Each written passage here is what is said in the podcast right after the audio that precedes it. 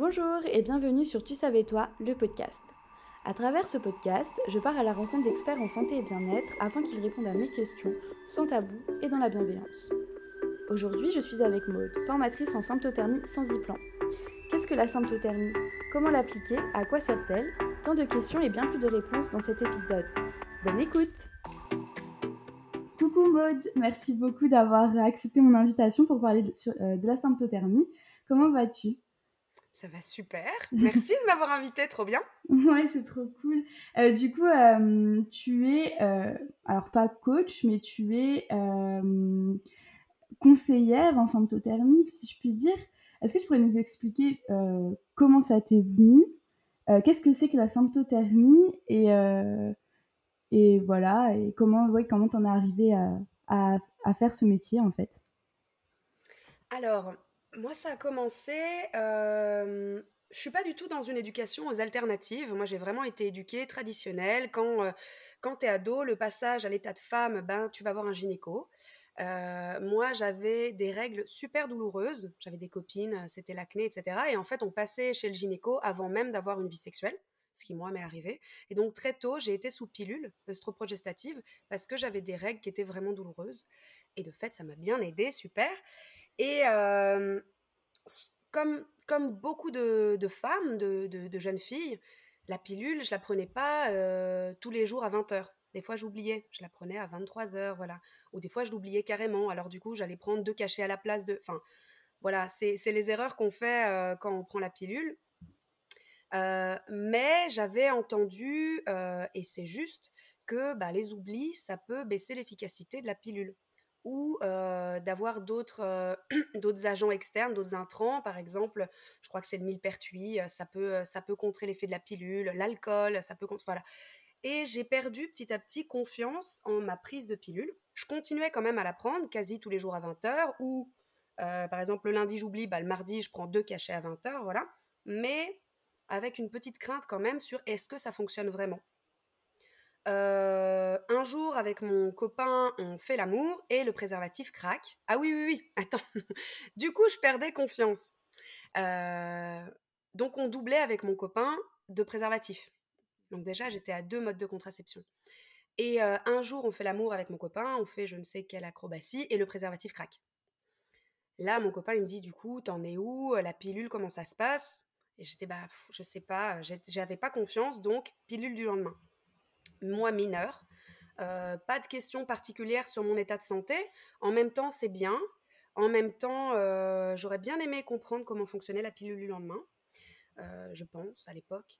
bon, voilà. Je commence, en fait, j'ai fait une petite rétention d'eau, mais allez, ça, ça passe. Puis deux jours après, re-acrobatie, je sais pas pourquoi.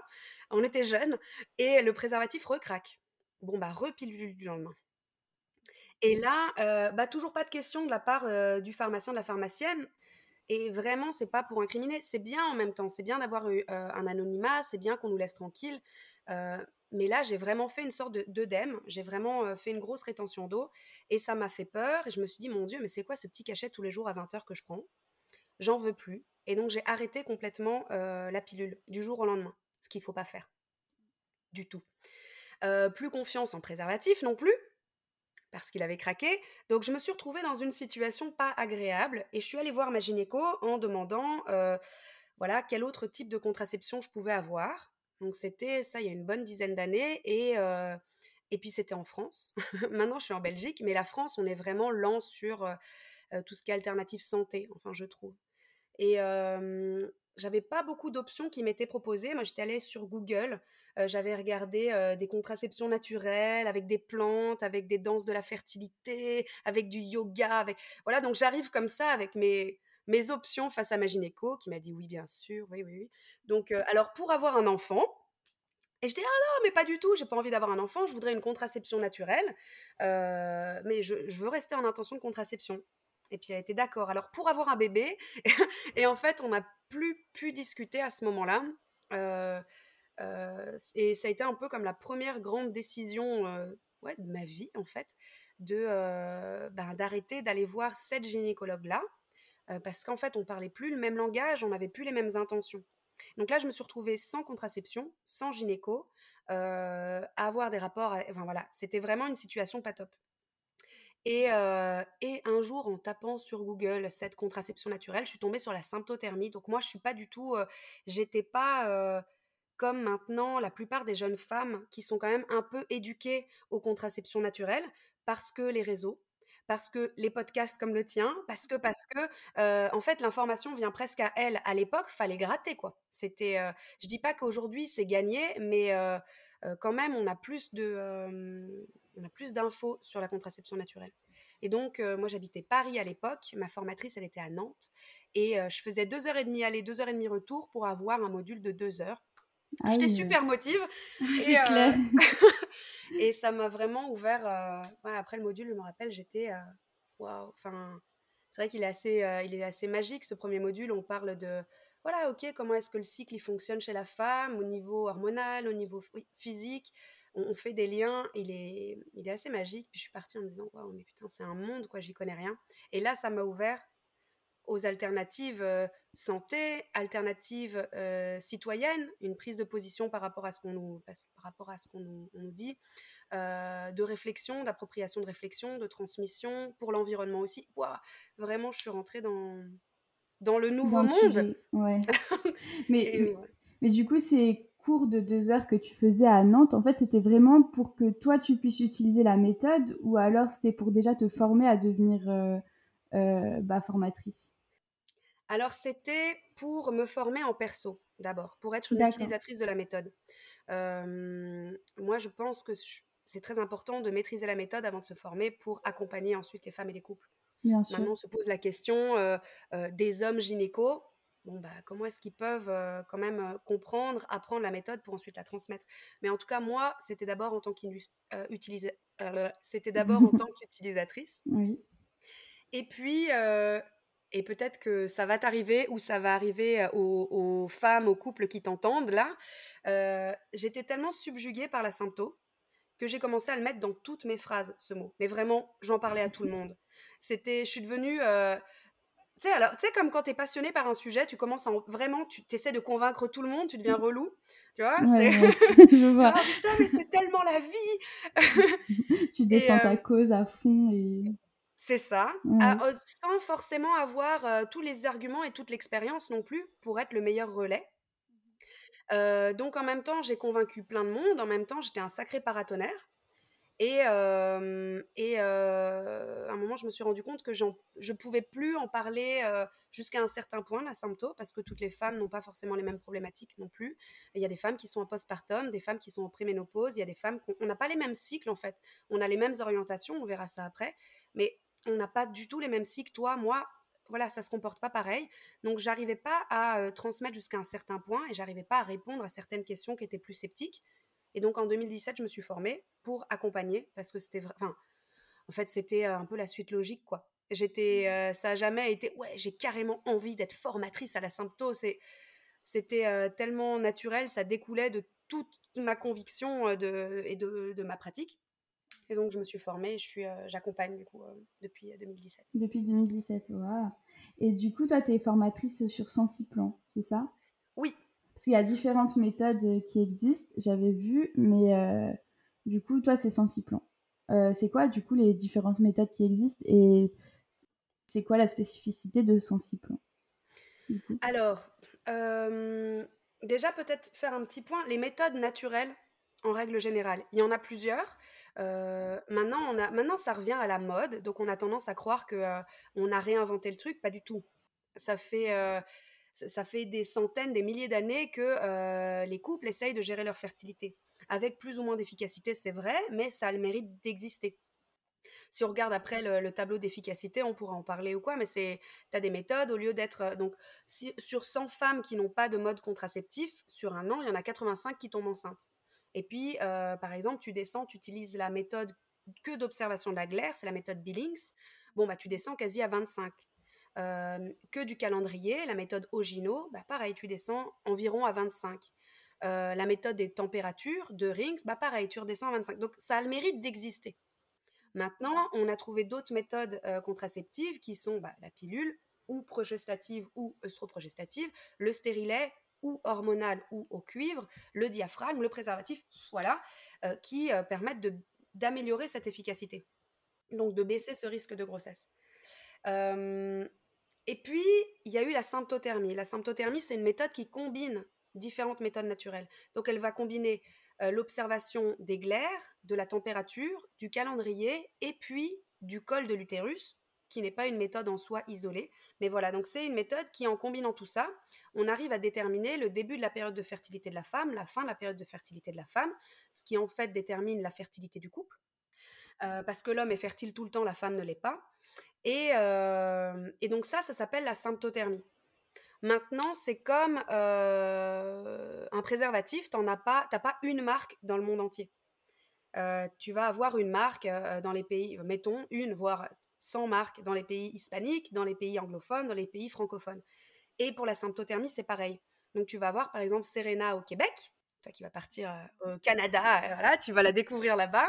Euh, tu as Rutzer avec Naflin en Angleterre. voilà, tu en, en, as différentes. Et en fait, Sans Iplan, c'est comme une marque allemande, si on veut. Et donc, c'est la marque qui a été déposée, enfin comment? Pas déposé, mais en fait qui a été présenté à l'OMS, donc l'Organisation mondiale de la santé, euh, pour avoir des résultats d'efficacité. Donc pour euh, avoir des chiffres, euh, Maxime a dû t'en parler, je ne sais pas, au podcast que vous avez fait la dernière fois. c'est tout un, c'est tout un truc évidemment ah pour, pour être reconnu auprès de l'OMS et avoir des chiffres d'efficacité qui sont présentés au monde entier. Donc il y a toute une étude qui a été faite, il a fallu apporter X documents, voilà. Et puis sans Ziplan a obtenu, euh, sous le titre symptothermie, euh, des chiffres d'efficacité. C'est en fait une jolie histoire. C'est le ministère de la Santé en Allemagne qui, en 1981, il me semble, a dit OK, euh, toutes les méthodes de planning familial, donc tant de conception que de contraception, elles sont encore un peu floues, elles se transmettent à l'oral, on ne sait pas très bien où est-ce qu'elles commencent, où est-ce qu'elles finissent. Nous, ce qu'on veut, c'est établir une méthode qu'on appellera sans plan. On va débloquer un budget, donc ça, c'est assez... Euh, c'est assez fou hein, pour la France, pour la Belgique, on est loin quand même de ça, pour en faire une méthode et qu'on voilà, on pourra en faire un livre, on pourra la transmettre, mais voilà, le reste, euh, j'exagère en disant voilà, le travail sur les lunes, les bols tibétains, etc., parce qu'avec euh, les femmes, nous pouvons travailler avec ça, bah, ça sort de la méthode, c'est peut-être en plus, mais au moins on sait que boum, c'est tel mode d'interprétation, c'est comme ça qu'on s'observe pour donner le début et la fin de période de fertilité. Donc ça, c'est sans y-plan. Au départ, c'était tenu par l'ordre de Malte, qui est quand même, c'est un ordre religieux, et il y a eu tout un travail qui a été fait depuis une vingtaine d'années pour sortir de, bah d'un contexte religieux. Le but, il n'y a aucun, enfin, du coup, c'était plus en conception que c'était utilisé, mais il n'y a pas, voilà, enfin, en tout cas dans dans nos modernités aujourd'hui, il est possible d'envisager euh, le planning familial en mode contraceptif. Donc maintenant, ça a été plus sorti de l'ordre de Malte, ça n'appartient plus à l'ordre de Malte, et c'est maintenant en Belgique que ça devient aussi super actif dans ce sens euh, que euh, voilà, c'est sans y-plan, laïque. D'ailleurs, la réédition du livre l'année dernière, euh, qui a été faite par l'équipe de Sans Plan, c'était vraiment, c'est vraiment un super bouquin. Euh, elle a, maintenant, c'est plus un jeune couple blanc, hétéro, marié, avec un, un air niais sur les photos. ça a été, on a essayé un petit peu de varier ça pour que ça colle à, tout, à tous les modèles euh, dans, de, la fertilité. Ok. D'accord, ok, wow. moi j'étais pas du tout au courant de cette historique, du coup merci beaucoup parce que c'est très intéressant et, c'est vrai qu'en fait, finalement, ça c'est pas une méthode nouvelle, en fait. Du coup, ça, comme tu as dit, ça existe depuis la nuit des temps. Pour moi, ça me tient vraiment à cœur de le préciser. Alors bien sûr, euh, maintenant, on a des progrès technologiques qui nous permettent de faire des bases de données, des statistiques, on rassemble des graphiques de femmes témoins, on en sort des règles. Bien sûr qu'il y a le progrès technologique là-dedans.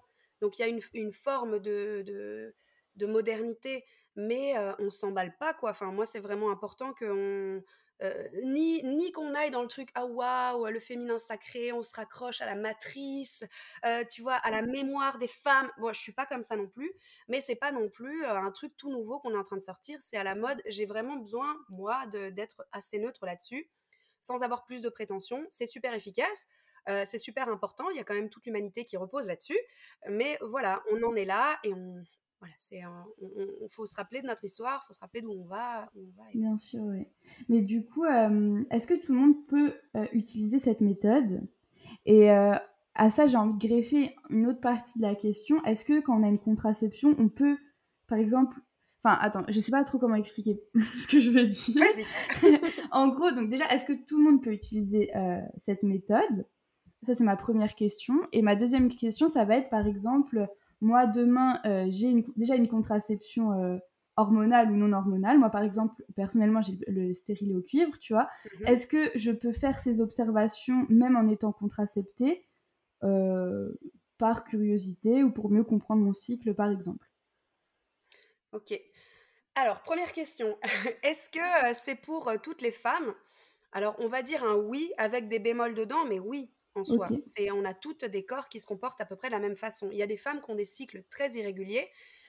et ce sera, ce sera vraiment plus compliqué. Et là, ça jouera plutôt sur. Enfin, bon, au niveau pathologie, bah là, non, la symptothermie, ça collera pas. Par exemple, si une femme, ben, par exemple, elle, elle voudrait utiliser la, méthode sympto en intention de conception, mais elle ovule pas, ah oui, oui. Ça colle pas.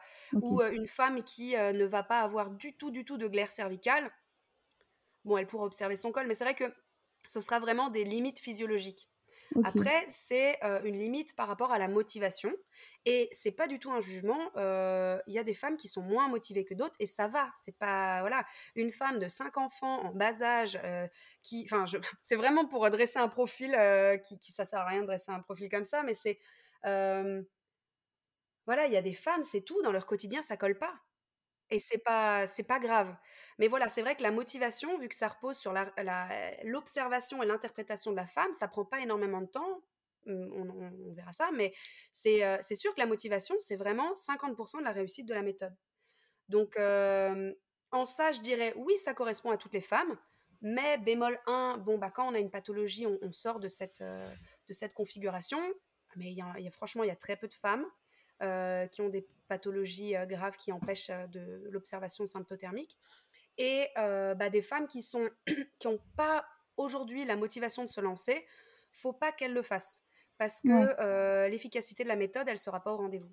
Oui, parce que du coup, j'imagine qu'il faut être très rigoureux. Euh... Ouais, faut être rigoureux, très très rigoureux. Faut pas se. Pardon, je t'ai pas laissé finir ta phrase. Non, non, non, vas-y, c'était ça. Enfin, c'était fini. ok. Euh, oui, ça demande une rigueur d'observation, d'interprétation, c'est juste. Euh, c'est euh, ben, pour aller d'un point A à un point B à un point C, il y a un itinéraire qu'il faut suivre. Voilà. Maintenant, ça va, c'est vraiment à portée de tout. Hein. C'est un temps mmh. d'observation qu'il faut prendre. Qui dure pas non plus super longtemps, c'est pas un truc de forcené, voilà, mais c'est clair qu'il faut prendre ça au sérieux. Faut se poser des temps d'observation, faut mettre son intention là-dedans le temps de l'apprentissage.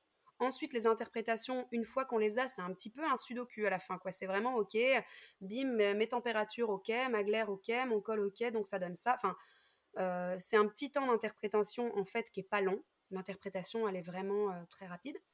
Euh, c'est, il faut vouloir apprendre, mais en soi, c'est pas une rigueur. Enfin voilà, c'est pas une contrainte. en tout cas, enfin, ça va dépendre de là où on, on place sa contrainte. Ok.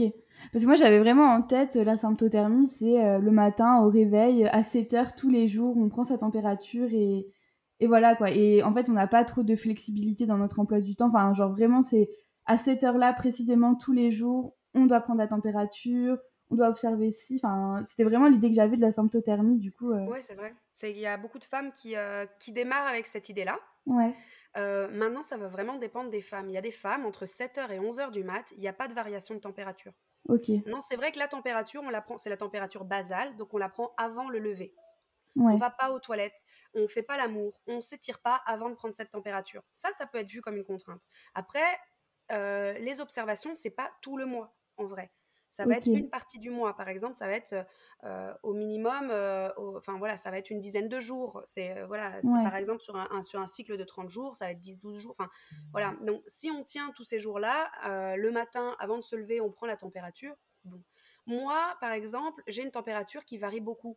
À partir de 7h30, donc ça c'est suite à mes observations, je vois que, ok, elle monte. Et donc ça varie et je pourrais ne plus pouvoir l'interpréter. Donc, quand j'arrive dans cette dizaine de jours d'observation et que au milieu j'ai un week-end, bah oui, je, moi, je vais mettre un week-end, un week-end, je vais mettre un réveil malgré tout à 7h, 7h30 pour me réveiller, prendre ma température et me rendormir derrière. Ok. Voilà. moi, j'ai pas de difficulté à me rendormir derrière. Maintenant, si vraiment j'ai un week-end, je suis avec des amis, on, je sais pas, on fait un, on fait un bivouac, ça m'embête de transporter mon thermomètre, bon bah, c'est pas grave, je décale de deux jours et très probablement ça ira bien pour l'interprétation. Ok. Mais voilà. D'accord, ok. Pour répondre à ta deuxième question, Oui. qui était sur Ok, aujourd'hui j'ai une contraception, est-ce que je peux switcher direct? Aujourd'hui j'ai un autre mode de contraception, est-ce que je peux switcher direct à la, à la symptothermie? Alors, le plus tôt, c'est le mieux quand on souhaite changer de contraception. Maintenant, c'est vrai qu'il y a des contraceptions qui sont beaucoup plus invasives. Par exemple, la pilule, progestative, c'est mieux, mais œstroprogestative, c'est quand même assez, assez, assez sec quand même sur notre corps. Hein. Euh, le, le, stérilet aussi, œstroprogestatif, il faut aussi comprendre comment ça fonctionne. Hein. C'est, euh, euh, ça te délivre non-stop des hormones. des hormones et bon, bah, en fonction de si ça fait 15 ans que tu prends un, une contraception chimique non-stop, et c'est beaucoup de femmes, ça se passe comme ça, bah, ton corps, il a été, il, a, il a reçu une fausse information pendant 15 ans, il faut qu'il s'en remette. Alors on a toute la copine qui, d'un coup, elle a arrêté sa contraception pour avoir un bébé et deux semaines après, elle est tombée enceinte. Donc ça existe, le corps qui se remet très vite en, place, mais voilà, faut, faut quand même s'attendre à ce qu'il y ait un laps de temps où le corps il se réajuste. Ça ne veut pas dire qu'on ne peut pas s'observer, moi, au contraire, je dis, franchement, le plus tôt, c'est le mieux. Comme ça, on est aux premières loges pour voir le, le voilà l'ajustement du corps, de, de, quoi il souffre, entre guillemets, comment est-ce qu'on peut l'aider? C'est déjà faire équipe, en fait. C'est déjà l'écouter, essayer de répondre à ses besoins. Voilà. Et, et, et, puis, bah, à un moment, on sent que les, les cycles se régularisent à nouveau et, et que voilà, on peut se lancer. Pour le stérilet en cuivre, pas de souci. Parce qu'en fait, le cuivre, c'est juste, ça te délivre rien, ça te modifie juste la glaire cervicale. Bon, et puis ça te, ça te fait une inflammation de l'endomètre euh, permanente, quoi. Mais à partir du moment où tu le retires, t'as plus rien. Ok. C'est pas un intrant vraiment dans ton corps. Faut faire attention, par contre, quand on est anémié, faut pas prendre ce, ce, ce stérile en cuivre. Ça, c'est vraiment, la... vraiment faire gaffe.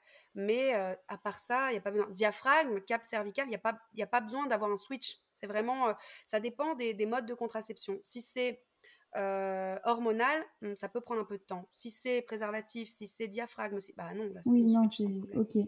Mais est-ce que par exemple, tu peux commencer à t'observer même en étant contracepté euh, ou pas? Parce que par exemple, la pilule, on sait que ça, c'est des faux cycles entre, entre gros guillemets, que voilà, c'est, c'est tout est régi par les hormones que tu prends en plus. Donc, j'imagine que tu peux pas faire une observation tellement juste de ton corps à ce moment-là quand tu es sous pilule alors que peut-être c'est juste moi ma question je me dis est-ce que si tu as par exemple juste le stérilet en cuivre tu peux déjà faire euh, par exemple une observation euh, juste pour essayer de comprendre comment tu fonctionnes ou, pas quoi? Ouais. Les contraceptions hormonales c'est plus compliqué. Ouais. Effectivement parce qu'en fait ça inhibe ton cycle. En fait ce que ça fait c'est ça délivre un petit peu par exemple l'œstroprogestative la pilule pardon, œstroprogestative ou le stérilet hormonal ou le patch ou l'implant. Euh, ce que ça fait, c'est que ça te délivre en continu une petite dose euh, d'œstrogène et de progestérone et en fait ton corps, ben, il est mis en pause et lui-même ne délivre plus cet œstrogène progestérone. Donc tu en as ah toujours un tout petit peu pour côté euh, donc l'hypothalamus, l'hypophyse qui fasse OK, bah, il y a l'air qu'il y a un truc qui fonctionne dans le corps donc on se met on n'intervient pas, mais c'est pas assez pour vraiment lancer ton cycle reproducteur. Attention, l'efficacité n'est jamais à 100%, bien sûr, mais voilà. Donc, euh, tu vas observer un corps qui est en pause. Maintenant, euh, tu peux commencer dans, dans, le simple, dans le sens où euh, tu, tu, prends ta température, tu commences à prendre des réflexes. Ça, oui. Mmh. Maintenant, pas trop longtemps parce que ce sera pas super intéressant. stérile en cuivre, tu peux ça te modifie ta glaire cervicale. Donc, tu pourras pas observer ta glaire cervicale. Par contre, tu peux observer ta température et ton col. Ça n'impacte pas euh, ces observations-là. Donc, ce premier module là dont je parlais tout à l'heure qui m'avait fasciné, c'est qu'en fait, ça permet de comprendre ton corps, comment est-ce qu'il fonctionne au naturel, donc l'impact des méthodes contraceptives. Et, euh, et quand tu passes à la sympto, tu comprends, ah d'accord, Qu'est-ce qu'il faut que j'observe? Pourquoi en fait je l'observe? Comment j'observe? Et puis tu commences à, deviner euh, quelles vont être les interprétations qui vont suivre pour déterminer le début et la fin de période de fertilité. Est-ce qu'on peut dire que c'est fiable euh, cette méthode? Parce que tu avais dit du coup, euh, sur la méthode où on regardait le la glaire, je crois, la température, on descendait à 25% des femmes qui pouvaient tomber enceintes sur une année. Et du coup, sans six plans, on, avait, on, a dit c'était un mélange de plusieurs observations. Et du coup, quelle est la fiabilité de cette méthode? Mmh. Alors, juste préciser, quand je dis 25%, c'est genre peut-être ça sera 24 ou enfin c'est pas exactement le tableau de l'OMS, faut aller le voir. Mais euh, bah, d'ailleurs pour se baser sur ce tableau de l'OMS, qui en fait donc alors il y a, on pourra le donner en lien, d'accord? Comme ça les gens ils pourront ils pourront euh, le lire. Euh, il y a deux indicateurs. Il y a l'indicateur donc ça s'appelle l'indicateur de Pearl. C'est sur un an combien de femmes, enfin plutôt que sur un an, sur 12 cycles combien de femmes qui ont telle méthode contraceptive tombent enceintes. Et là, ça donne un pourcentage d'efficacité.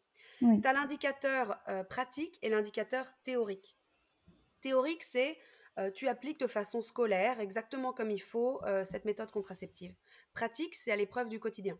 Donc en fait, tu as deux chiffres dans cette étude d'efficacité. Par exemple, l'œstroprogestative, la, pardon, la pilule œstroprogestative, en théorique, on est à 0,3, en pratique, on est à 8. Donc ça veut dire qu'en pratique, il y a 8 femmes sur 100 qui tombent enceintes sous pilule œstroprogestative. C'est quand même pas mal. C'est mieux que 25%, mais c'est pas mal.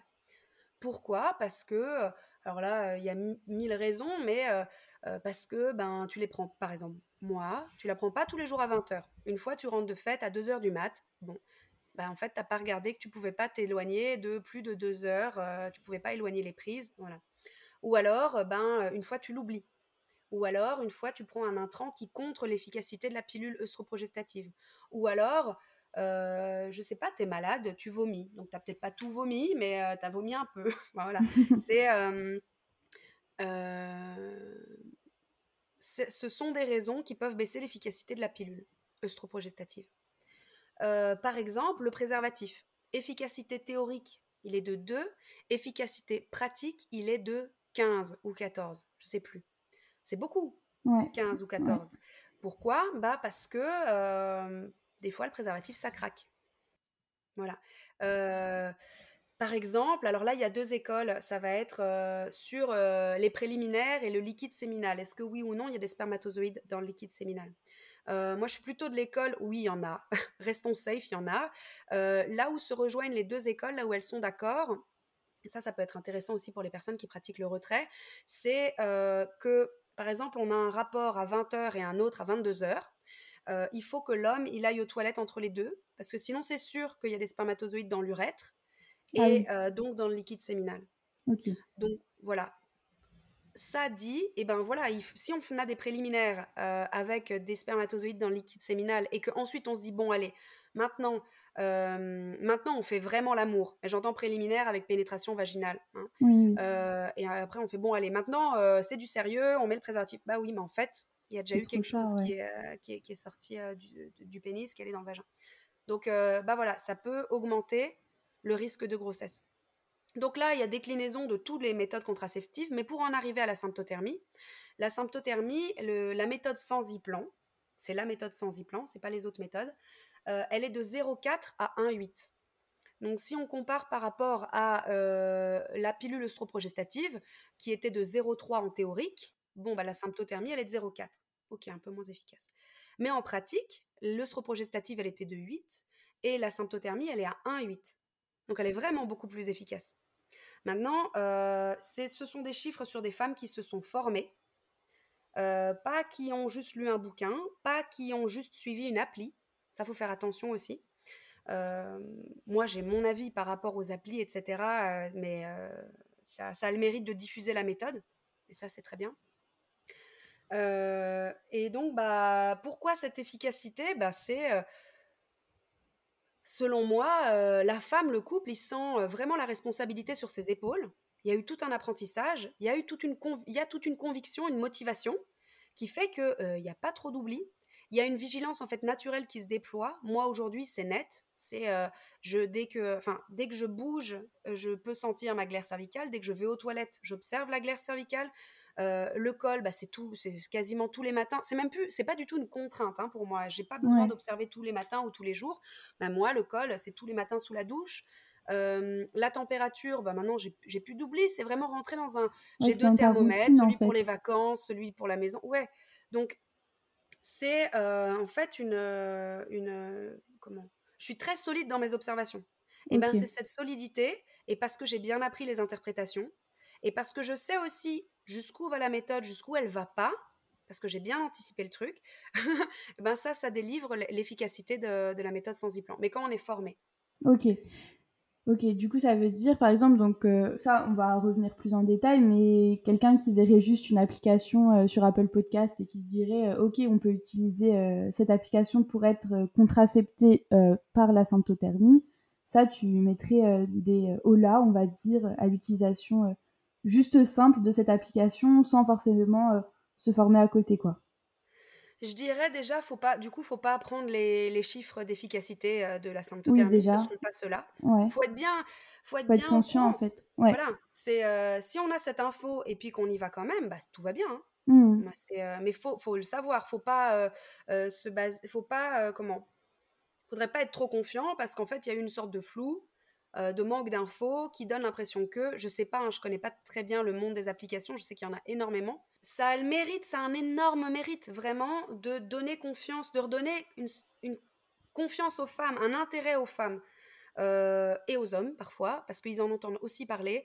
Euh, que bah, en fait la femme elle n'a pas besoin de déléguer cette responsabilité contraceptive à euh, une entreprise de latex, à un labo de pilules, à un gynéco qui va poser quelque chose, c'est elle peut se la, elle peut la reprendre pour elle. Non, est-ce mmh qu'elle veut, est-ce qu'elle veut pas? Mais au moins il y a une information comme ça qui est en boucle qu'on entend partout. Voilà. Maintenant, euh, sans dire c'est bien, c'est pas bien les applis, parce que ça, ce serait, euh, ce serait pas ma place de, de donner cet avis-là. je trouve que ce qu'on perd avec les applis, c'est l'autonomie par rapport aux observations et aux interprétations. Donc si c'est une femme qui se forme et qui décide quand même de, de noter dans une application, alors il n'y a pas d'application sans e-plan, hein. Euh, sans e-plan, on n'a pas développé d'application. Peut-être un jour, mais pour le moment, nous, c'est. Euh, ouais. Je dis nous parce que euh, je suis dans l'assaut de Belgique. Ouais. c'est pas. C'est pas, c'est pas. On n'est pas du tout en train de travailler dessus pour le moment. Ok. si une femme veut se former et veut ensuite reporter les informations dans son application, mais qu'elle reste autonome et que elle, c'est juste en fait parce qu'elle n'a pas envie de noter sur papier, parce que sa façon de prendre des notes, c'est plutôt sur le téléphone, parce que maintenant c'est en train de switcher à ça. Bon, là, il n'y a rien à dire. En revanche, si c'est juste, ok, je te délègue mes informations à un petit, un petit boîtier ou à mon portable, et puis toi, tu me renvoies l'information qu'en fait, maintenant, il faut que je fasse gaffe, et maintenant, j'ai plus besoin de faire gaffe, je trouve que, en tout cas, par rapport à moi, ma façon de pratiquer et de transmettre, ah, y a on a perdu quelque chose. Parce que toutes les femmes, vraiment, elles peuvent apprendre. C'est pas fastidieux. Et c'est vraiment une. quand on parle d'empowerment, là, c'est clair que quand tu maîtrises ta fertilité, tu te sens vraiment solide. Mmh, clair, et tu l'as moins quand tu t'en réfères à une application. En plus, quand tu t'en réfères à une application et que tu t'es pas formé, tes observations, elles peuvent ne pas être euh, de très bonne qualité. Sauf que les interprétations, elles se basent sur les observations. Oui. Donc si, si, si tu mets pas le bon mot, la bonne texture, euh, le bon truc, ben bon bah ton interprétation, elle peut, elle pourrait, même si je pense que les applications elles mettent plein de garde-fous, hein, voilà, mais elle pourrait être biaisée. Donc voilà, ce que je pense des applis. Ok. Et du coup, si euh, demain, euh, tu entends quelqu'un dire Ok, je vais être formé à cette méthode, je vais utiliser la symptothermie comme moyen de contraception, ou euh, même j'ai vu que c'était pas forcément pour la contraception, en fait, ça peut être aussi pour quand on a envie de faire un bébé, on peut utiliser cette méthode totalement. Enfin, en fait, ça, accompagne à tous les moments de la vie finalement, enfin, vu que c'est une observation du corps. mais que conseillerais-tu euh, à une personne qui voudrait se, se, former, que ce soit pour contraception ou alors pour faire un bébé ou euh, voilà. Mm, mm. Euh, je rebondis sur deux trucs avant de répondre. C'est un, effectivement, cette méthode, c'est une méthode de planning familial, donc tant en contraception qu'en conception. en conception, on a moins de personnes qui viennent, mais en fait, on en a de plus en plus. Moi, j'ai assez halluciné les chiffres qui disent que la fertilité diminue. Je ne sais pas ce qu'il en était il y a 50 ans, mais en tout cas, il y a des couples qui ont vraiment de la difficulté à avoir un bébé. Et, euh, donc, il y en a beaucoup qui viennent, à la, qui viennent euh, se former à la symptothermie pour avoir un bébé, pour comprendre en fait quand est-ce qu'un rapport peut être fécondant. Parce qu'on a, on a cette illusion en fait que chaque rapport peut donner un bébé. Pas du tout. Pas du tout et donc, il y en a qui se forment à la symptôme en espérant bah, ne pas avoir recours à, un processus de PMA. et il y en a, ça fonctionne, il y en a, ça fonctionne pas. Par rapport à, ce que tu as dit, la deuxième chose, c'est ouais, c'est pour tous les âges et toutes les fertilités. Il faut se rendre compte que notre cycle à 20 ans, c'est pas le même à 30, c'est pas le même en postpartum, c'est pas le même en préménopause. Vraiment, on a cette, je sais pas pourquoi, peut-être parce que en fait, le sujet n'est pas vraiment exposé, mais on a l'impression que c'est homogène notre fertilité. Alors oui, on a entendu que les chiffres de fertilité décroissent à partir de X années, d'accord? Mais notre cycle, il change complètement. Moi, je vois aujourd'hui, il n'est pas du tout pareil qu'à 20 ans, quand j'ai commencé la... qu'à la vingtaine, quand j'ai commencé la symptothermie. Il a vraiment changé. Et justement, j'étais à ces fameuses premières loges pour voir ce changement. Et maintenant, si je regarde mes graphiques d'il y a 10 ans, c'est plus du tout les mêmes qu'aujourd'hui. Mmh. Ce ne sera pas les mêmes qu'une femme en préménopause. Ce sera pas voilà. Donc ça, c'est vraiment un accompagnement au naturel, à comment la femme, elle se sent et comment son corps se comporte en fonction des âges de la fertilité. Maintenant, une personne qui veut se former en tant qu'utilisatrice ou un couple, c'est souvent en quatre modules. Donc ça va dépendre des formateurs. Moi, par exemple, si je me base sur comment je propose le truc, c'est quatre modules de deux heures, le temps que vraiment on se donne un temps bien dodu pour soi, c'est vraiment un apprentissage pour soi, comme ça on pose toutes les questions, euh, des plus curieuses aux plus sceptiques, euh, voilà, on, débroussaille tout. Le but c'est de plus avoir de doutes, de vraiment se sentir en confiance par rapport à la méthode pour vraiment l'appliquer derrière. Il y a des personnes, elles assument complètement le fait que c'est juste un, apprentissage pour en fait pas forcément euh, le mettre en pratique derrière, mais au moins elles l'ont dans la tête, elles sont contentes. Elles l'ont dans la tête, elles sont contentes. Il y en a d'autres, ben non, elles veulent vraiment le pratiquer. Donc, on se laisse vraiment du temps pour, euh, pour ça. Et le premier module, c'est voilà, les rouages du cycle féminin. Et, euh, et, et comment on s'observe. Euh, donc ça, c'est vraiment, pour moi, c'est le module le plus magique. c'est vraiment, en fait, c'est une présentation très poussée de la symptothermie que, par exemple, moi, je fais aussi dans les plannings ou dans les écoles ou, ou dans les écolieux quand les enfants ne sont pas forcément scolarisés ou quoi. C'est vraiment un module qui présente le corps de la femme et qui amène à comprendre la fertilité et donc comment est-ce qu'on pourrait la gérer. Voilà, ça pose vraiment les bases. C'est important à chaque fois de poser les bases pour ensuite ajouter d'autres infos, bien les maîtriser, ajouter d'autres infos, bien les maîtriser, voilà, pour vraiment euh, être solide par rapport à, son interprétation. Donc ça peut faire peur quatre modules, mais en vrai c'est pas ça va, c'est pas super lourd, c'est plutôt euh, chouette de discuter aussi, d'avoir ce lien euh, avec la femme, le couple pendant, pendant euh, plusieurs sessions. Ouais. ça permet de discuter en fait de beaucoup d'autres choses que juste la fertilité. En fait, c'est l'intimité tout court, la sexualité, les projets de vie. en fait, c'est vraiment une porte d'entrée à, une, rencontre qui va au-delà de juste le planning familial. Donc ensuite, le deuxième module, moi, je les espace d'environ deux semaines, les premiers et le deuxième, pour vite embrayer sur les premières interprétations, parce qu'en fait, c'est quand même ça ce qu'on veut. On va voir euh, ce qu'on appelle la période post-ovulatoire, c'est-à-dire euh, c'est celle qui est la plus. C'est vrai qu'on n'a pas du tout expliqué les, euh, observations ou quoi, on y reviendra, mais c'est la période la plus simple à déterminer. donc on observe la température et la glaire ou bien la température et le col. On est capable de dire ok, donc je suis fertile jusqu'à tel soir et au matin de tel jour, je me considère infertile. Donc, je peux avoir un rapport avec pénétration vaginale, non protégée, éjaculation, voilà, sans, sans, risque. Toujours garder en tête que oui, il n'y a pas zéro risque, d'accord? À part euh, la, la, chasteté, euh, il n'y a pas zéro risque, mais euh, voilà. troisième module, là, je l'espace d'un mois, généralement, toujours en fonction des, des disponibilités des gens. C'est pas du tout, c'est pas du tout une procédure immuable, mais c'est pour avoir plus d'infos euh, sur la femme, plus de questions, plus d'expérience. Euh, là, on rajoute le, la période préovulatoire. Ça, c'est la plus délicate, c'est là où il y a les erreurs. Euh, on dit que l'efficacité est à 100%, 100 en post-ovulatoire et elle est relative en préovulatoire. Et donc, voilà, on est capable de dire, OK, de tel jour à tel jour, je suis infertile. En revanche, au matin de tel jour, je dois me considérer à nouveau fertile. Donc là, ça nous permet de bien identifier les trois périodes du cycle. C'est infertile, fertile, infertile. Voilà. Euh, et, à chaque fois, on recommence début de cycle, le cycle d'après infertile, fertile, infertile. Cycle d'après infertile, fertile, infertile. C'est très pratique comme méthode. Et le dernier module, que celui-là, je propose aussi d'espacer d'un mois, on voit les cycles irréguliers. C'est très nécessaire de les voir, parce que déjà toutes les femmes vont en rencontrer un jour, parce que choc émotionnel, stress, gros régime, gros, grosse période de sport, voyage avec jet lag, enfin voilà, le corps il peut réagir en fonction des femmes à beaucoup de choses. ça va irrégulariser le cycle, et donc la femme, il faut qu'elle sache comment se comporter face à ça. Les cycles, pour la plupart, ils sont observables on va forcément être confronté à un de ces cycles et il faut savoir quoi faire face à ça. Les indicateurs, ils peuvent partir un peu dans tous les sens et la plupart de ces cycles sont observables. Maintenant, c'est facile de, euh, face à un cycle irrégulier qui nous surprend, de faire oulala, oulala, je veux pas savoir, là ça devient trop compliqué, je laisse tomber, je reprends au prochain cycle.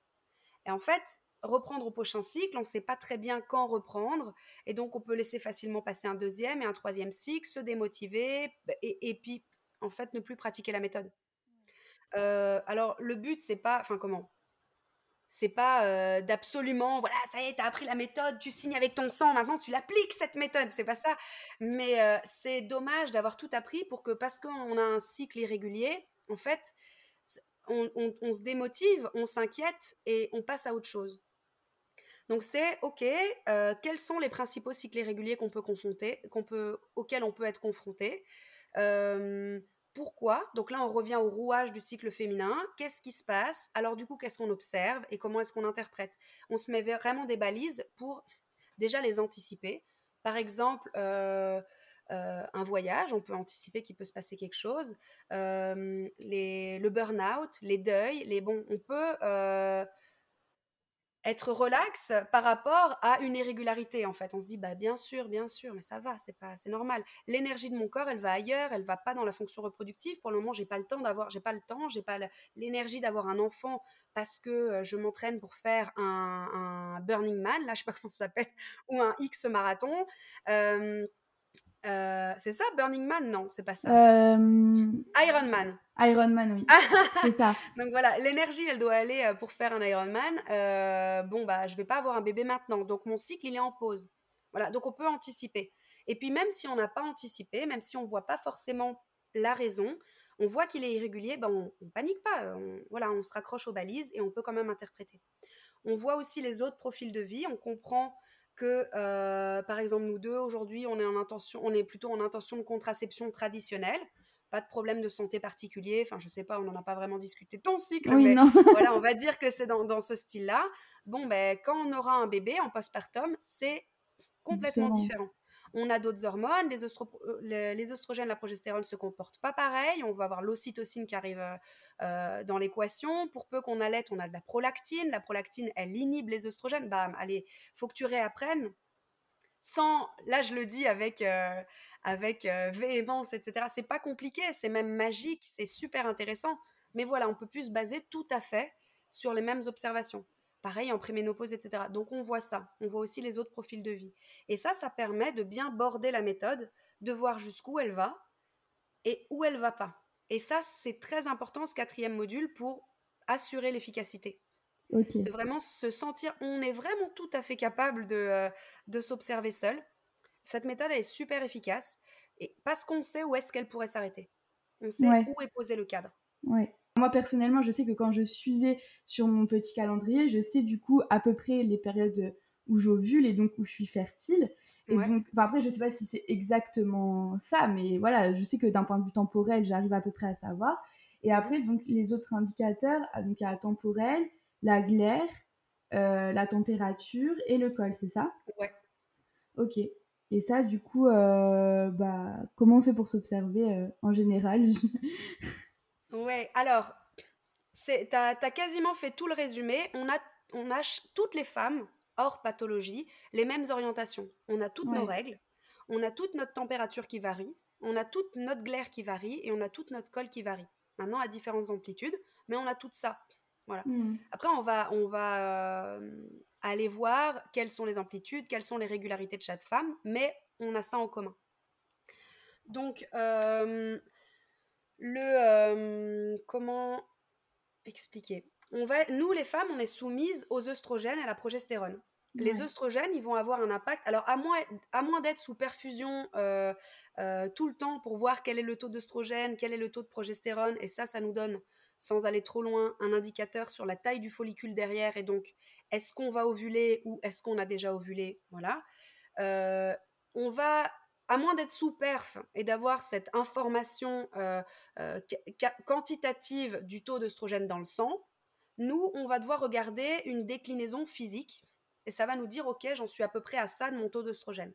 OK. Je sais pas si je suis claire déjà sur ça. Si, du coup, attends, juste pour reformuler, euh, ça veut dire que en fonction des observations physiques que tu fais de ton corps, tu peux voir ton taux d'œstrogène ou euh, pas voir forcément, mais on va tu dire. Tu euh, devines où t'en es au, par rapport à ton ovulation. Ok, d'accord. Les oestrogènes, ils vont avoir un impact sur la quantité et la qualité de la glaire. Ouais. Et puis sur la position, l'ouverture et la texture du col. Plus il y a d'œstrogènes, plus la glaire, elle va être abondante et aqueuse.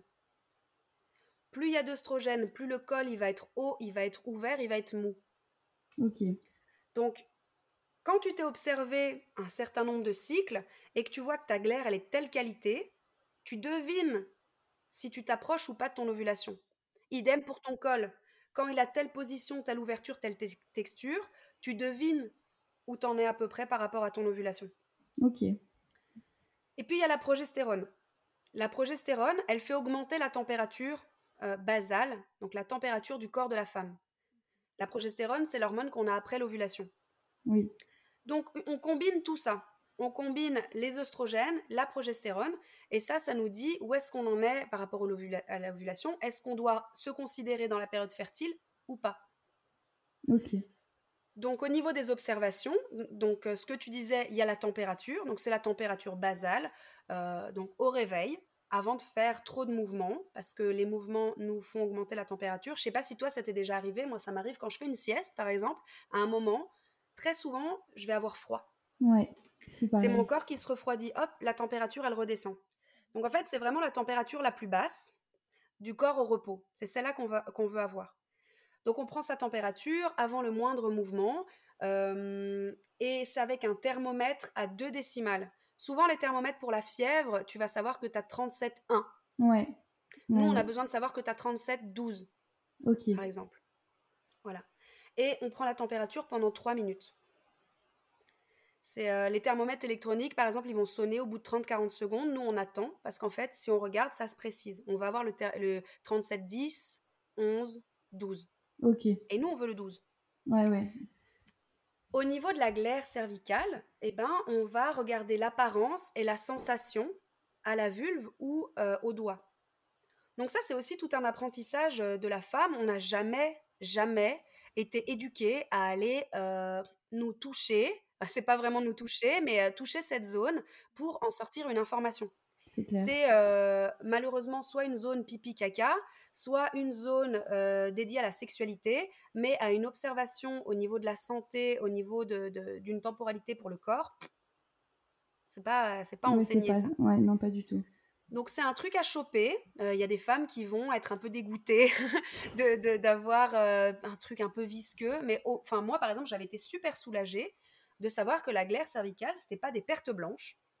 Comme ce qu'on nous dit quand on est ado, et que les pertes blanches c'est bactériologique, et donc que c'est sale, et donc que ça veut dire qu'en fait on a peut-être une mycose. Et non, moi je croyais que j'étais en mycose permanente. Non, j'avais juste des glaires, de la glaire cervicale. Et ça m'a bien rassurée de me dire, bah, c'est juste parce que je suis une femme en fait. ouais, mais ça on nous apprend jamais à l'école. Enfin, c'est quelque chose de fou. Enfin, c'est un autre débat, on va dire, mais. bah ouais, c'est pour ça qu'il faut qu'au moins le module 1 il aille dans les écoles, quoi. C'est clair. Et. Et puis pareil, les odeurs, les odeurs du corps, ben, on est super aseptisé avec tous nos déos, nos savons intimes, etc. Bon, bah, la glaire, elle va avoir une odeur en fonction de la fertilité. C'est pas du tout fort comme odeur. Mais, euh, mais bah voilà, en fait, ça, ça, nous rapproche de notre corps. Et euh, moi, je trouve, ça, euh, je trouve ça génial. Alors, je vais vraiment proposer aux femmes, aux couples d'aller dans ces informations et de s'observer à fond. Il y a des personnes qui vont être plus timides par rapport à ça, c'est pas grave, mais voilà. Donc la glaire, on va voir, on va aller la regarder à la culotte ou à la vulve, voir la texture, et puis sentir du bout des doigts ou quand on marche, qu'est-ce que ça fait? Voilà, à la peau, qu'est-ce que ça fait? Est-ce qu'on sent qu'on est qu'on coule, par exemple? Est-ce qu'on sent qu'on est sèche? Est-ce que voilà, ça c'est. Euh, est-ce qu'en termes de texture, pour celles qui, ont un peu euh, regardé pour la symptothermie, il y a la fameuse blanc d'œuf cru, là, la glaire qu'on peut mmh. étirer très très loin. Ça c'est euh, très impressionnant. Bon, il y a beaucoup de femmes qui ont ça, hein, mais donc est-ce que c'est ça ou est-ce que c'est plus de la crème qui fait que si on tire un tout petit peu dessus, bah, ça casse rapidement? Voilà, ça, tout ça, c'est des informations qui nous, euh, qui nous intéressent. Au niveau du col, pareil, on, arrive un petit peu sur des tabous, euh, et sans dire qu'il y a même des femmes qui ont vécu euh, là-dessus des, des, situations de, de violence sexuelle, ou enfin, c'est faut, faut, passer ça aussi au niveau de la symptôme. Ça peut être, c'est pas thérapeutique, mais ça peut être un chemin aussi de reconstruction ouais, de, de, se, de, se, redire coucou, je t'aime, toi, tu vois. Mmh, mmh, mmh, ouais. euh, et donc, bah, là, on va aller, euh, donc on va observer son col. Donc, en fait, bah, on, va, on va rentrer un doigt dans le vagin. Et puis, il n'est pas très très loin, le col, il est, il est à maximum trois phalanges. Puis, on va voir, est-ce qu'il est droit, est-ce qu'il est sur le côté, est-ce qu'il est euh, ouvert, il est fermé, il est plutôt profond, il est plutôt proche de l'entrée? Ça, ça va être au fil des jours, au fil des semaines, au fil des mois qu'on va... Être plutôt certaine de nos observations parce que, encore, on le fait jamais. Donc on part de zéro, on part de moins 20 même. Ouais. on n'en parle jamais. Donc, euh, donc euh, on va très vite avoir une information qu'il va falloir comparer par rapport au lendemain et au surlendemain, et voilà. Et, et, et, voilà. moi, j'avais eu beaucoup de difficultés à, à observer mon col à la sensation du bout du doigt, donc j'avais eu besoin de m'observer visuellement avec un spéculum par exemple. Là, ça sort de la symptothermie propre, mais j'avais eu besoin de savoir, ok, quand je sens ça au bout du doigt, est-ce que ça veut dire qu'il est ouvert ou il est fermé mon col? Ah, ok, là, il est à moitié ouvert, d'accord. La sensation correspond à tel état de mon col. Ok, ouais. il y a, un vrai besoin d'apprentissage en fait, euh, de se réapprendre en fait, de réapprendre son corps, comment il fonctionne. Euh. Ouais. Ça Alors, c'est mmh magnifique. Moi, je suis passionnée là-dedans. Donc, je pense aussi que je peux faire flipper des femmes parce qu'elles se disent Ouais, c'est super compliqué. Non, non, ça peut être moins poussé que ça. Hein. Mais si on veut pousser, on peut aller très loin et c'est super. Mmh, mmh, et on peut même, c'est même un. Euh, c'est même un outil de diagnostic euh, au niveau santé, hein, de voir un petit peu, euh, parce qu'on on en apprend tellement sur notre corps qu'on est capable et qu'on comprend tellement ce que ça veut dire sans être médecin. Parce que juste on s'est fait quatre modules qui nous expliquent les choses qu'en fait, on peut savoir si, enfin voilà, au niveau hormonal, si ça colle, au niveau, enfin, on, peut savoir des choses. Et au niveau du calendrier, bon bah là, en fait, c'est juste une observation de la longueur des cycles, une observation de quand est-ce qu'elle a eu potentiellement, quand est-ce qu'il y a eu potentiellement lieu. Ça ne se dit pas ce que je viens de dire. Quand est-ce que l'ovulation a eu potentiellement lieu Et ça, on le reporte d'un cycle à l'autre et ça nous, voilà, on combine ces quatre infos, on rajoute les balises des règles et, et en fait, on répète et on répète et on répète tous les mois et c'est très efficace, très pratique. Et, du coup, en termes d'outils, tu consignes ça dans un cahier ou c'est des... Enfin, des... Est-ce qu'il y a un outil à mettre en place particulier, que ce soit, bah, comme on avait dit, les applications, ou alors un cahier à l'écrit, ou alors c'est vraiment... on fait des graphiques. Enfin, je... tu parlais de graphiques à un moment, je sais pas trop... Ouais, ouais. Euh, c'est euh, alors c'est des feuilles de papier. Ok. Euh, maintenant qu'il y a des femmes qui sont très ordi, qui, qui les refont sur Excel, par exemple. Franchement, une fois, je suis tombée sur une ingé qui faisait des courbes, qui faisait du coup des comparaisons des stats. J'étais wow, c'était génial. Bon, elle, elle avait envie de pousser. C'était son intérêt, sa curiosité, elle poussait ça jusque là.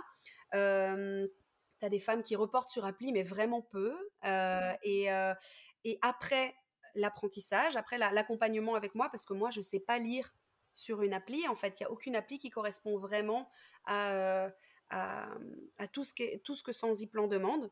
Et en fait, euh, donc nous, c'est sur, une, euh, c'est sur un papier tout bête, moi que je mets dans un classeur, et donc j'ai beaucoup de classeurs maintenant. Mais euh, c'est aussi mon histoire, c'est comme un journal de bord, en fait. J'écris toutes mes perturbations, mes remarques, c'est, c'est super. Mmh. Et, et, en fait, à la fin, on arrive à une lecture flash. On a tellement l'habitude de voir des courbes, bah c'est pourquoi je dis parle, je parle de graphique, c'est parce qu'on va mettre nos températures, des points jour après jour, qu'ensuite on relie et ça, ça nous donne une courbe en fait. Et euh, sur cette courbe, on va placer des, hum, comment, des codes d'interprétation pour savoir quand est-ce qu'on rentre et quand est-ce qu'on sort de la, de la, de la, période fertile. Ouais, il y a, je sais pas si tu, tu, donneras le truc de mon site, mais il y a, y a, plein d'exemples. Ouais, ouais, je mettrai ton site, bien sûr. Pour voir un peu. C'est pas compliqué, mais je pense que je, je pense que je parle trop et donc je, je rends ça compliqué là, mais voilà. Très intéressant. Et donc, c'est un, un graphique que. Euh, voilà, en fonction de quand est-ce qu'on le remplit, on peut le mettre sur la table euh, de chevet, on peut le mettre dans les toilettes, on peut le mettre dans son agenda, on peut. Euh, c'est. Euh, c'est un peu un tableau de bord en fait de, de nous-mêmes. Ouais. Et pendant l'apprentissage, il y a des femmes qui vraiment c'est un, un, tableau où c'est la profusion d'informations quoi. Elles vont mmh. écrire tout. Tu vois, tout à l'heure je parlais des lunes et des bols tibétains en disant ok on sort ça de la méthode contraceptive, mais en soi il y a des femmes qui vont rajouter les lunes, il y a des femmes qui vont rajouter leur qualité de rêve, il y a des femmes qui vont rajouter leurs humeurs, il y a des femmes qui... Enfin, en fait, on peut vraiment pousser très loin l'observation du cycle sans que la symptothermie ne, requiert pas tout ça, mais il y a des femmes, c'est vraiment un outil d'observation qui va au-delà de la méthode contraceptive. Ouais. Ouais. mais c'est en fait c'est vraiment un outil pour se comprendre en fait. Au-delà de l'aspect contraceptif ou pour faire un bébé, c'est vraiment comprendre son corps, bah, on sait que, par exemple, les hormones, ça peut jouer sur nos humeurs. Donc, moi, pour moi, c'est, tu vois, quand le cliché de les femmes, elles sont reloues quand elles ont leurs règles, par exemple. Bah, je me dis, oui, bah, pourquoi pas, oui, noter les humeurs, les émotions, le fait qu'on soit un peu plus irritable à certains moments. Bon, voilà, après, ça dépend de chacune, je pense, mais c'est ouais, c'est très intéressant en fait. Bah, c'est encore chacune, on a différentes amplitudes, mais par exemple, la l'irritabilité, la fatigue, la déprime prémenstruelle, bah, chimiquement, c'est explicable par la baisse d'hormones en fait. On a mmh. moins d'œstrogène, on a moins de progestérone, on peut avoir une, une, période vraiment de fragilité émotionnelle avant les règles. Qui correspond à, euh, à après l'accouchement, le baby blues. Ah Sauf que euh, c'est fois 10 000, parce que c'est une chute vertigineuse d'hormones qui euh, se sont maintenues à un certain taux assez élevé pendant des mois. Et donc la femme, elle va, euh, elle accuse le coup pendant quelques jours après l'accouchement. Mais encore, ça dépend des femmes. Il y a des mmh. femmes, ça va être très marqué, des femmes moins, des femmes, ça va durer plus longtemps que d'autres.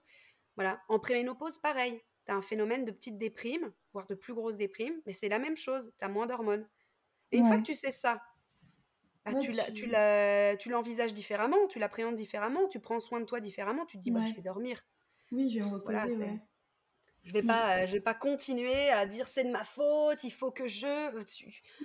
Tu t'es plus douce avec toi ou euh, ton compagnon est plus doux avec toi, enfin tu vois? Ouais, t'as pas les mêmes besoins en fait. J'ai écouté un podcast sur ça, sur le féminin sacré, et il disait que justement, en fait, nous, on est très cycliques, les femmes, et que du coup, on a vraiment les quatre phases. Enfin, eux, ils parlaient vraiment de quatre phases. Euh, je crois il y avait bah, pré-ovulation, ovulation, post-ovulation et les règles. C'était, je crois, à peu mmh près les quatre phases. Et disait, bah, on n'a pas du tout les mêmes besoins pendant ces quatre phases. Quoi. Enfin, bon, on sort un peu de la symptothermie là, mais c'était. Tu vois, c'est une porte d'entrée à plein de sujets. Ouais, finalement, ouais, c'est génial. Et du coup, tu as rapidement abordé ça pendant. Là, pendant. ça fait déjà une heure en fait qu'on parle de symptothermie. C'était génial, franchement. Mais donc pendant l'heure. Mais quelles sont les, les, limites à cette méthode que tu disais? Il n'y a pas toutes les femmes qui peuvent la pratiquer. Par exemple, si on a un gros souci de santé. Est-ce que tu vois d'autres limites que celle-ci à la méthode? Alors, va y avoir des problèmes de santé, oui. Va y avoir les problèmes de motivation problème, ou en tout cas euh, la motivation, ça, c'est un frein à la méthode. Euh, va y avoir par exemple, euh, si on se rend compte que on est très sensible à un truc, enfin, je sais pas, l'alcool, c'est pas toutes les femmes en plus qui sont très sensibles à l'alcool. Hein. On croit, mais le corps, quand même, qu'est-ce qu'il est résilient. Hein. Des fois, euh, il fait tampon par rapport à des situations euh, là de stress avec le coronavirus, etc. Moi, j'étais aïe, aïe, aïe, aïe, aïe. Mais qu'est-ce qui va se passer sur les cycles des femmes? Eh ben, ça, enfin, oui, il y, a des, y a des changements, mais ça va. le corps, il fait tampon sur pas mal de trucs. Mais mettons l'alcool. Si on découvre que euh, l'alcool, vraiment, ça nous, ça nous perturbe le cycle, mais que bah, on ne fait pas du tout attention à notre consommation d'alcool quand il faut s'observer, quand il faut s'observer, bon, bah, ça va perturber les observations, on va pas pouvoir interpréter. Ok, ouais. Euh, ça peut être un frein aussi si notre partenaire, il n'a pas confiance. Ouais, ça c'était une de mes questions aussi. Par exemple, comment aborder le... Parce que des fois, bah, il y, a des personnes qui ne sont pas forcément très ouvertes d'esprit et du coup, comment aborder le sujet avec son partenaire? Est-ce qu'on doit l'inclure ou pas, par exemple, dans les quatre modules Enfin, tu vois... Oui. tout est envisageable. Euh, moi, je, je, découvre des hommes ultra passionnés par la symptothermie. Franchement, s'ils pouvaient l'appliquer sur eux, mais ils le feraient avec joie. C'est euh, franchement, ils sont presque déçus de ne pas pouvoir prendre la température à la place de leur femme, tu vois. Euh, ils, ils, arrivent avec plein de questions, ils sont super challengeants. C'est eux, franchement, j'en ai quelques-uns là en tête. Ils m'envoient des articles. Tu vois, dès qu'ils voient un truc sur la femme, ils me l'envoient et c'est euh, c'est génial. Donc on voit aussi, tu vois là, toi tu parles à Maxime, là tout à l'heure tu vas parler à Quentin. C'est vraiment, je pense, des hommes qui qui, sont, vraiment dans ce partage, dans cette ouais dans cet intérêt par rapport à la femme, au mmh respect de la femme et par rapport à l'homme. Et par exemple, il y en a beaucoup qui disent oh, mais moi j'aimerais trop apprendre, enfin voilà, qu'est-ce qui se passe dans mon corps? Eh ben, bienvenue, il y a des, vous avez des cycles, les hommes aussi. Ouais, ouais. Et en fait, on peut aussi les étudier. Donc, Maxime, il a dû t'en parler avec son travail avec, Olivier. Oui. Euh, le e-book, euh, ben voilà, apprenons les cycles des hommes qui durent sur trois mois et toutes les cinq heures, il y a des variations œstrogène, progestérone. Et ben vous aussi, vous êtes, vous avez des variations de créativité, euh, d'énergie, de libido. Enfin, ça aussi, ça va, ça, des fois, mais là, là, notre, là, le podcast dure une heure, mais tu te rends pas compte que des fois, nos modules qui sont censés durer deux heures, ils durent trois heures et demie. Parce qu'on part vraiment dans des conversations sur. Ouais, que, comme, comment les hommes, eux aussi, euh, bah, ils sont stigmatisés dans les films où, euh, euh, voilà, les hommes, de toute façon, ils veulent toujours, ils veulent que ça, et en trois minutes, ils doivent être prêts, ils doivent être durs, et puis en 30 secondes, ça doit être fini. Enfin, il y a plein d'hommes qui disent, putain, mais en fait, c'est chouette de parler des femmes, il y en a besoin, mais si on parlait un petit peu de nous, tu vois. Donc, mmh, mmh. ça, c'est certains hommes. après, il y a des femmes qui ne souhaitent pas mêler leurs hommes à cet apprentissage elles disent, bon, ils savent, ils me font confiance, mais en fait, c'est un, un, un, cadeau que je me fais à moi. C'est d'abord une discussion avec moi-même, et puis ensuite, j'en parle. Voilà. Il y a des hommes qui, euh, qui euh, vont venir au module et qui vont en fait participer. La, participation par rapport à la symptôme, par exemple, euh, il y a les femmes, elles leur donnent leurs observations et c'est eux qui les notent dans les graphiques. Il y en a beaucoup qui font ça. Ou il y a des graphiques d'entraînement que je donne pendant les modules parce qu'on ne va pas attendre 20 euh, cycles avant d'être autonome sur soi. On pratique sur d'autres graphiques. Et ils les font euh, chacun de leur côté. Et après, ils comparent Ensuite, ils comparent. Ah, génial. Et donc, c'est vraiment tout un... Il se développe toute une, euh, bah, un, comment, un terrain de discussion, une intimité euh, un approfondissement de certaines choses euh, dans certains couples qui est génial. Mais ça se passe pas dans tous les couples. C'est pas euh, c'est pas obligé que ça se passe comme ça pour pratiquer la symptôme. effectivement, si l'homme n'est pas d'accord, si l'homme il n'a pas confiance, c'est quand même une sacrée limite parce que bon après pendant la période fertile, libre au couple de de faire l'amour ou pas, de faire l'amour différemment, d'utiliser un autre moyen de contraception, libre au couple de choisir, en fait, tout euh, l'accord ou le désaccord euh, qui pourrait être manifesté par l'homme se concentre sur la période fertile. Euh, en fait, c'est, voilà, si, je reprends l'exemple que je donnais, une, dizaine de jours, douzaine de jours, par exemple.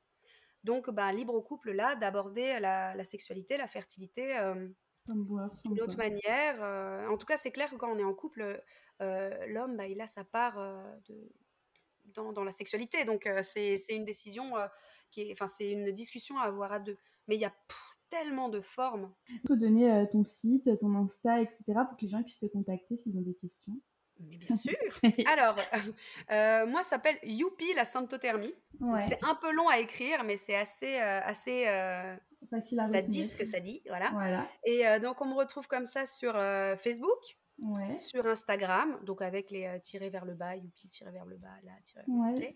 Et puis sur, euh, sur WordPress aussi, youpilasymptothermie.wordpress.com. Ouais, ok. Je mettrai tout en description du podcast pour que ce soit plus simple à te retrouver. Ouais, ah, c'est chouette. Et euh, tu donnes toujours, du coup, tu formes toujours, toi, tu formes à distance ou tu formes aussi ou que en présentiel à travers l'assaut alors, euh, je fais les deux et j'ai bien euh, développé évidemment le, euh, le, à distance avec la période qu'on est en train de passer, qui n'est pas finie. Donc, je fais des ateliers de présentation en école, en planning, etc. Je fais des modules de formation en groupe ou en individuel, en face à face ou en, en Zoom, c'est ce que j'utilise. Euh, en Zoom, pour ceux qui, euh, qui ne savent pas le manipuler au début, il n'y a aucun problème. En deux minutes, j'explique ce qui va se passer et euh, on partage les graphiques. Vraiment, ça se met bien, en fait, cet outil pour, pour se rencontrer. Au départ, j'avais un peu peur que ça, soit froid, mais en fait, mmh. pas du tout. et entre les sessions, à chaque fois, je propose de m'envoyer les questions, de m'envoyer les graphiques. S'il y a vraiment une question brûlante, un problème, oh, on se téléphone, on fait un WhatsApp, c'est vraiment pas c'est euh, bah, juste quatre modules et on est lâché quoi. Ouais. Et même après les quatre modules, en fait, il y a encore des couples euh, deux ans après qui me renvoient un petit message ou maintenant, moi, je reçois les faire-part des, ah, des, bébés. c'est trop bien, mais on garde vraiment contact, quoi. Effectivement, pour pas être lâché. Le but, moi, mon but, et puis en fait, le, le but de la plupart des personnes qui viennent, c'est vraiment au bout du quatrième module, on maîtrise la méthode. On peut l'appliquer. C'est pas juste un truc qu'on a en tête, on est convaincu que ça pourrait marcher, mais en fait, nous, non. Il y a des personnes, elles viennent dans cette intention, mais c'est vrai que toutes ces formes de propositions que je fais, c'est pour que ça convienne à, chacun. Ça peut être un groupe de copines, par exemple, elles veulent pas se mêler à d'autres personnes, c'est un groupe de copines, mais pour qu'à la fin, vraiment, euh, on, est bien abordé et qu'on on sente en sécurité d'appliquer la symptôme. Ok. Et du coup, on peut prendre rendez-vous sur ton site, quoi. Oui, on m'envoie un mail. ok, Ah, génial, ok. Je vous remercie d'avoir écouté cet épisode. Vous pouvez retrouver plein d'informations sur la symptothermie sur le site de Maude, youpi-la-symptothermie.wordpress.com et sur son compte Instagram, youpi-la-symptothermie. Si vous avez aimé notre épisode, le meilleur moyen de nous soutenir est de laisser un avis 5 étoiles. Merci d'avance pour votre soutien. Vous pouvez retrouver les notes du podcast et plein d'autres informations sur notre site osebougem.fr ou sur Instagram at osebougem. A très vite